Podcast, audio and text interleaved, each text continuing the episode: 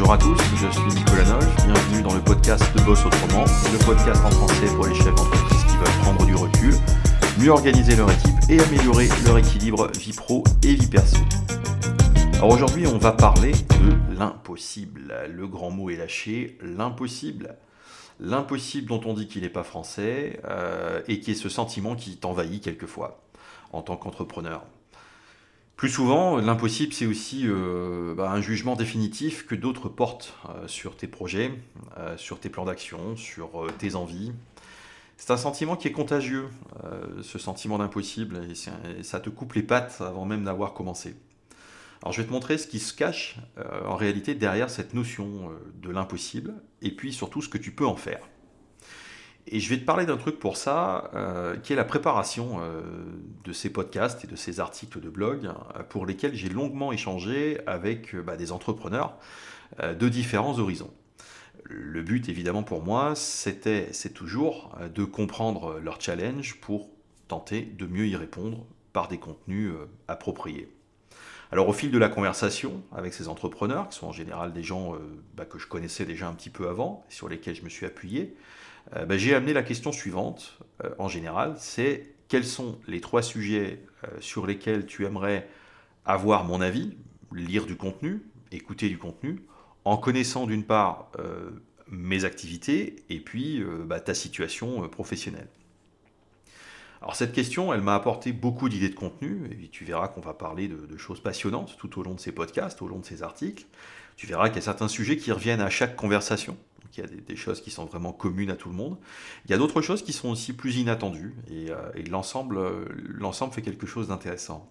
J'ai aussi remarqué une chose, euh, c'est que certains de mes interlocuteurs, quand je leur posais cette question, euh, se lançaient dans une longue série de mises en garde et de conseils. En mode, fais attention à ceci, fais super gaffe à ça, etc. Alors, pour certains d'entre eux, euh, c'est assez clair.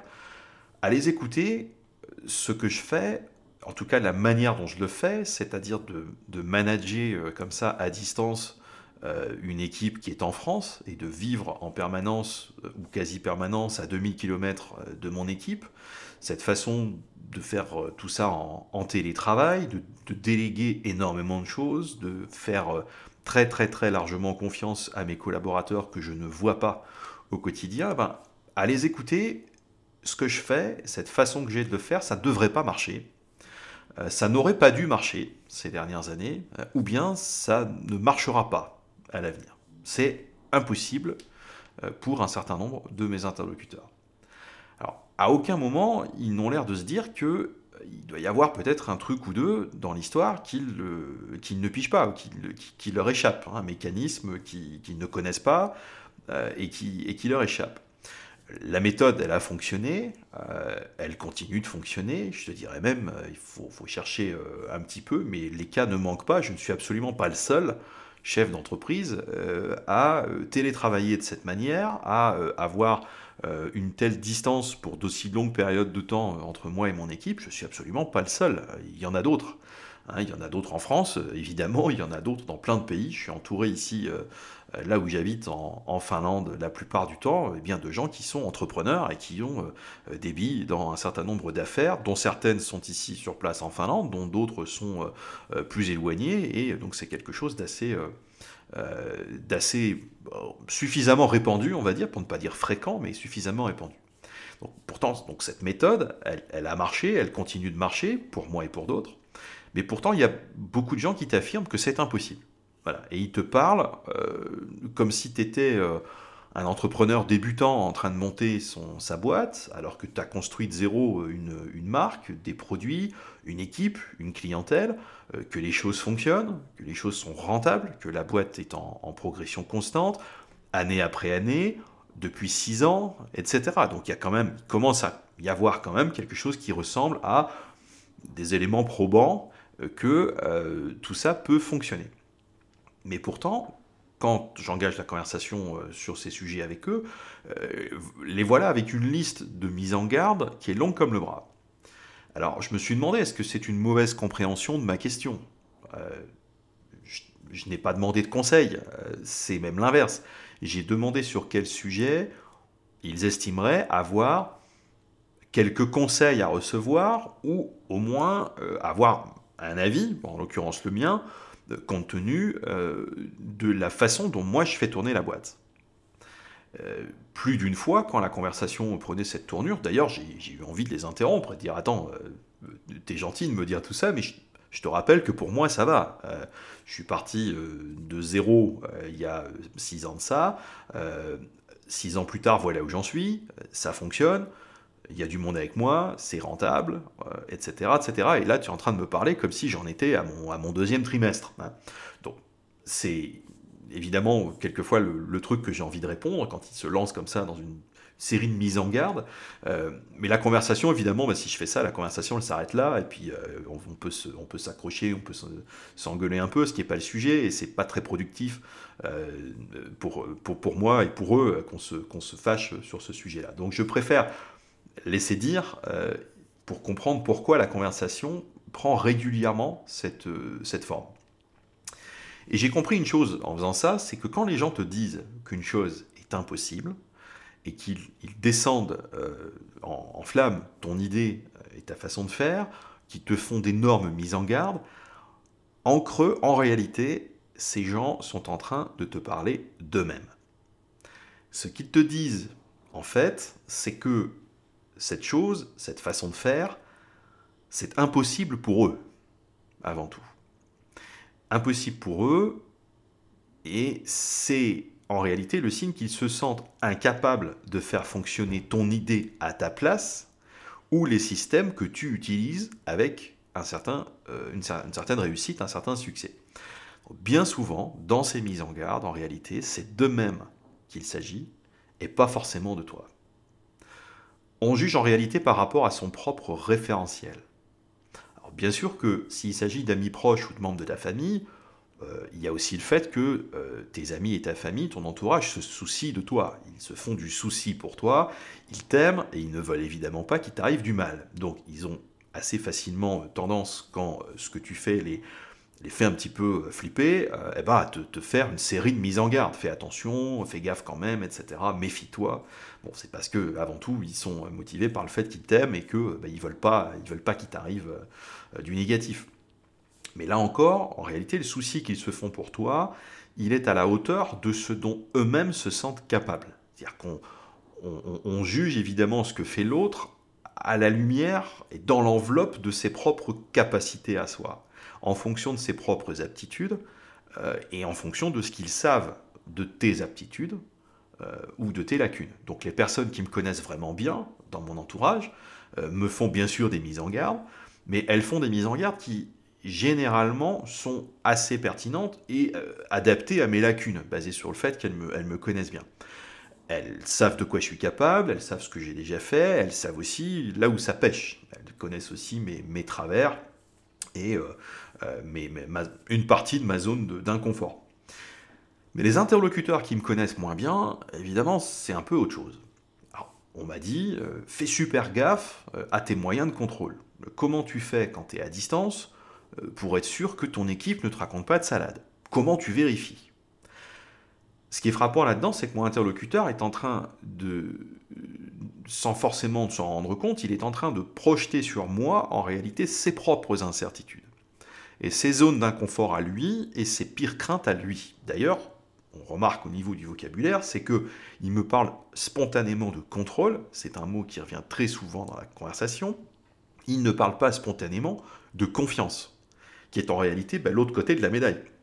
Alors on dit que la confiance n'exclut pas le contrôle, que les deux peuvent marcher ensemble, et c'est vrai, mais le fait que l'interlocuteur te parle d'abord spontanément et uniquement, en fin de compte, du contrôle, ça en dit long sur son état d'esprit à lui. Parce que ce qu'il me dit en réalité, c'est je trouve que je ne contrôle jamais assez, pourtant je contrôle tout, sans arrêt, je suis un maniaque du contrôle, j'ai du mal à faire confiance en réalité à mon équipe.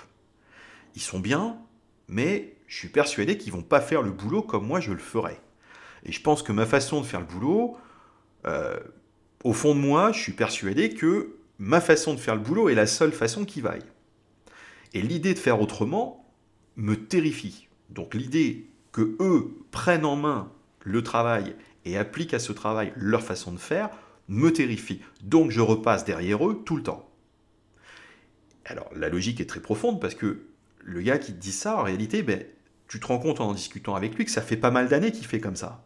Forcément, puisque c'est sa nature profonde d'être un maniaque du contrôle et de ne pas faire suffisamment confiance à son équipe et à, sa à la manière qu'a son équipe de faire le travail pour arriver quand même à des résultats au prétexte que ça n'est pas la façon dont lui euh, ferait le travail à leur place ou la façon dont lui pense que ce travail doit être fait. Donc comme ça fait pas mal d'années qu'il fait comme ça, le gars en déduit qu'il est comme ça et que c'est impossible de changer ça, c'est sa nature profonde. Donc c'est son expérience à lui qui parle, c'est infiniment respectable. Et donc cet interlocuteur ne comprend pas comment on peut faire autrement qu'en étant un maniaque du contrôle. Euh, les gens qui font autrement, pour cet interlocuteur, court donc forcément de graves dangers. Parce que lui repasse sans arrêt derrière son équipe sur la plupart des sujets. Donc évidemment, lui, à ma place, moi qui suis loin de mon équipe et qui fait confiance, évidemment, lui, à ma place, se sentirait en danger permanent.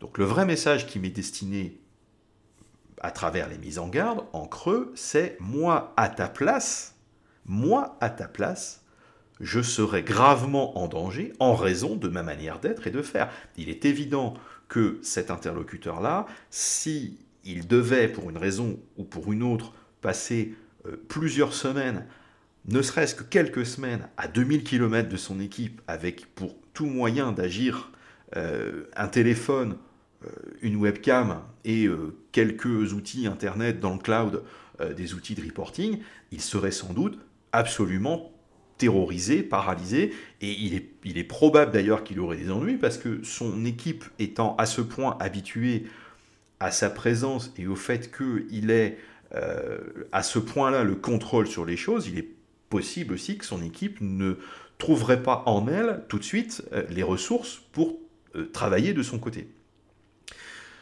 Donc finalement, ce qu'il me dit, c'est si moi j'étais à ta place, je serais gravement en danger en raison de ma manière d'être et de faire. Mais évidemment, il, ne te dit pas ça. Il te dit fais attention, fais super gaffe, méfie-toi, etc. Mais en réalité, c'est de lui, à ta place, qu'il est en train de parler. Garde ça en tête quand autour de toi, on t'inonde de mise en garde euh, et d'avis négatifs euh, catégoriques. Ceux qui portent un jugement sur, sur, ta situation, sur ta méthode ou sur ton projet, ils le font selon la référence qu'ils connaissent le mieux, c'est-à-dire eux-mêmes leur expérience, leurs capacités, leurs défauts, leurs lacunes. C'est très enrichissant de les écouter parce que ça dépeint des traits de personnalité qui ne sont pas forcément les tiens. Et c'est très intéressant d'assister au témoignage de traits de personnalité, à la manifestation de traits de personnalité qui ne sont pas forcément les tiens. Ça te montre comment, en étant câblé autrement, on peut analyser ta situation. Tu en retireras toujours des idées, des réflexions qui peuvent être utiles. D'ailleurs, je ne suis pas en train de te dire que tu ne devrais jamais écouter une mise en garde. C'est pas le sujet. C'est très utile de recevoir des avis et parfois des conseils. J'en ai reçu énormément, j'en reçois toujours. Mais garde une grille de lecture en tête, tout le temps. C'est mon conseil, c'est toujours garder une grille de lecture en tête. Rappelle-toi que tu n'es pas ton interlocuteur.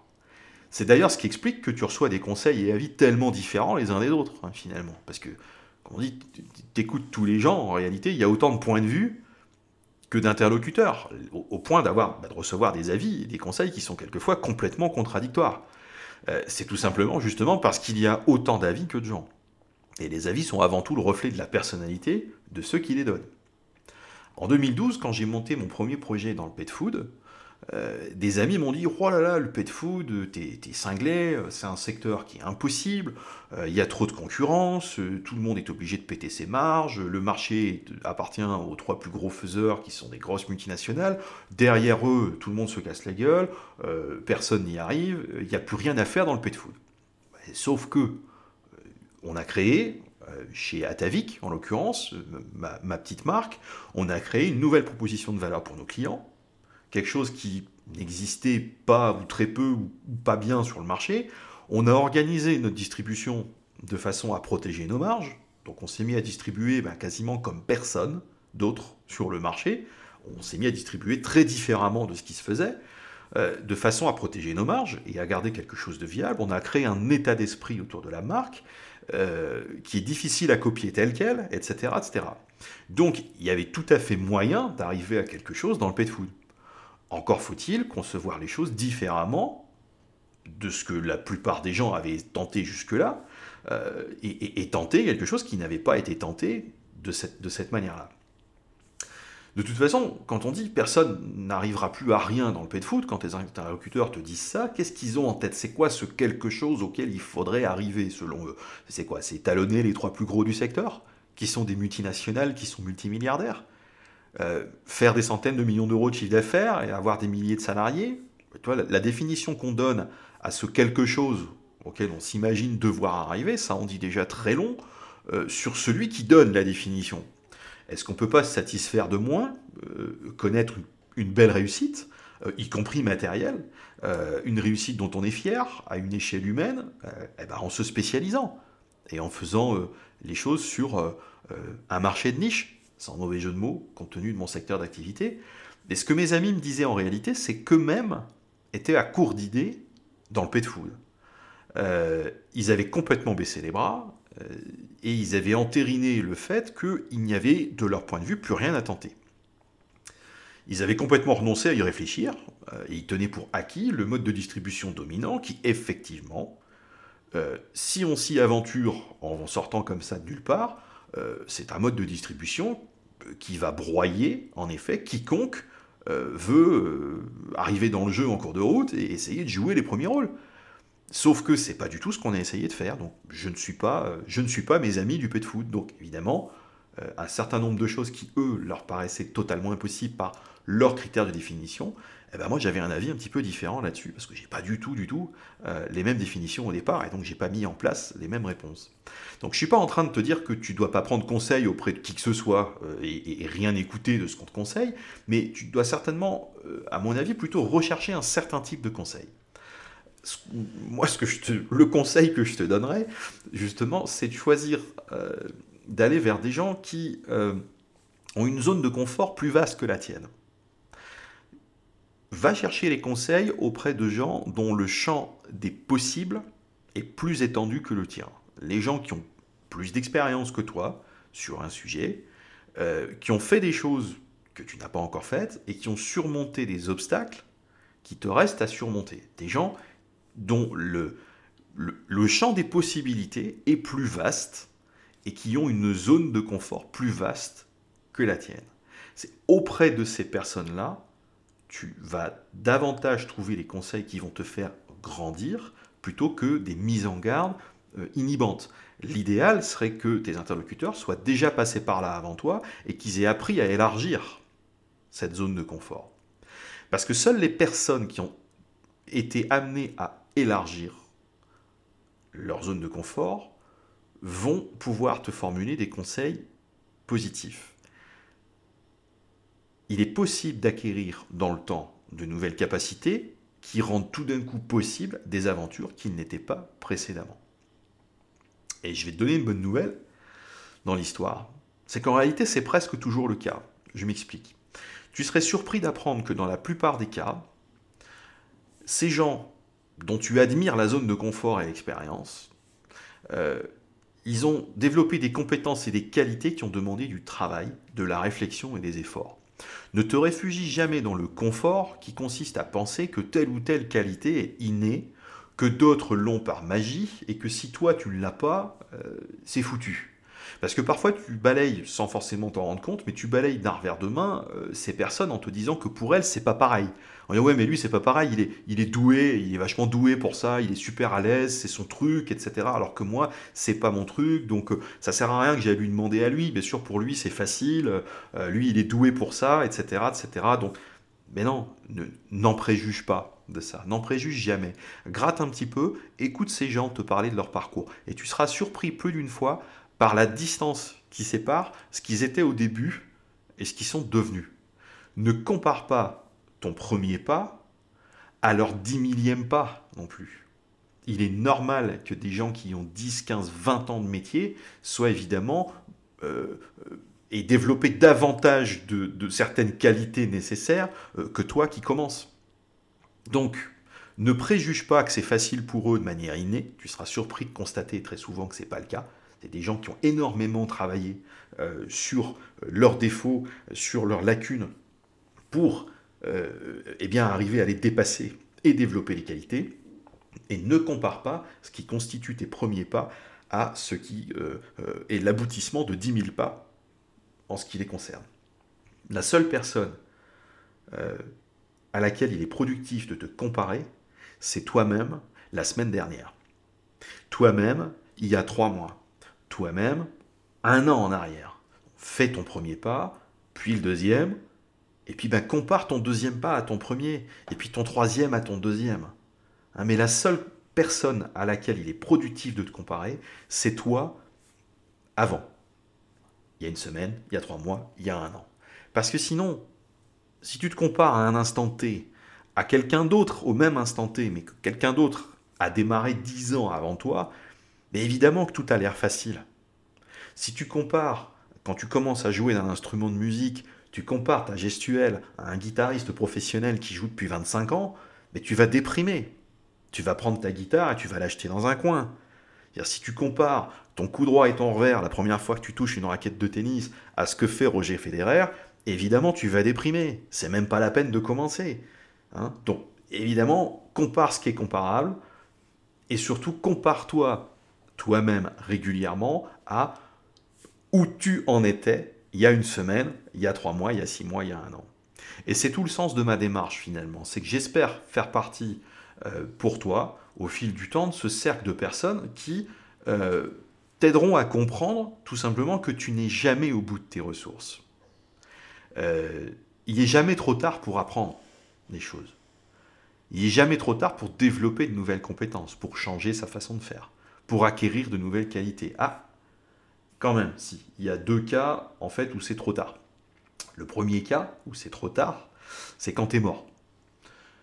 Bon, et encore, finalement, quand ils pensent, euh, bah, il y a plein de gens qui ont l'air affublés de toutes les qualités une fois qu'ils sont morts. Hein. Comme disait Brassens, les morts sont tous de braves types, donc même finalement, euh, même quand tu es mort, on arrive encore à te, trouver des qualités nouvelles que tu n'avais peut-être pas forcément euh, de ton vivant. le deuxième cas où c'est trop tard, c'est si tu décides que tu n'as plus rien à apprendre. Là, pour le coup, ça sera trop tard. Mais si c'était ton cas, tu ne serais pas en train de m'écouter, tu ne serais pas en train de lire les articles du blog. Euh, si tu le fais, c'est que tu n'es pas mort non plus. Donc ça va, ça devrait, ça devrait bien se passer. Alors j'ai deux petits challenges pour toi, deux petites questions pour toi pour finir ce podcast. Premièrement, bah, ce serait pas mal que tu réfléchisses à la dernière fois que tu as fait des mises en garde à quelqu'un. Et je voudrais que tu te poses la question, quelle part de ces mises en garde faites à autrui reflète en réalité tes propres craintes tes propres peurs. Parce qu'être capable d'identifier ce mécanisme chez toi-même, quand tu donnes des conseils, entre guillemets, à d'autres, ben ça va t'aider à challenger ta zone de confort à toi, un petit peu plus à la fois. Donc pose-toi cette question. La dernière fois que tu as fait des mises en garde euh, à autrui, notamment au niveau professionnel, quelle partie de tes mises en garde reflétait en réalité tes propres craintes? Et puis ma deuxième question, je te la pose aussi à toi, je l'ai posée à plein d'autres avant. Euh, ces trois sujets sur lesquels euh, tu aimerais euh, entendre du contenu, c'est quoi? Voilà, donc n'hésite pas, comme toujours, à revenir nous en parler en commentaire sur mon site et voire à envoyer un mail. J'y répondrai avec plaisir. Voilà, bah rappelle-toi que si c'était facile, tout le monde le ferait. C'est ce que j'arrête pas de te dire. Merci d'avoir écouté cet épisode. Tu retrouveras sur mon site nicolanov.com toutes les notes qui sont relatives. Si ce podcast t'a plu, bah, le truc qui me ferait plaisir aussi serait que tu laisses un avis à son sujet, ça ne te prendra pas bien longtemps. Je te souhaite une très belle journée, ciao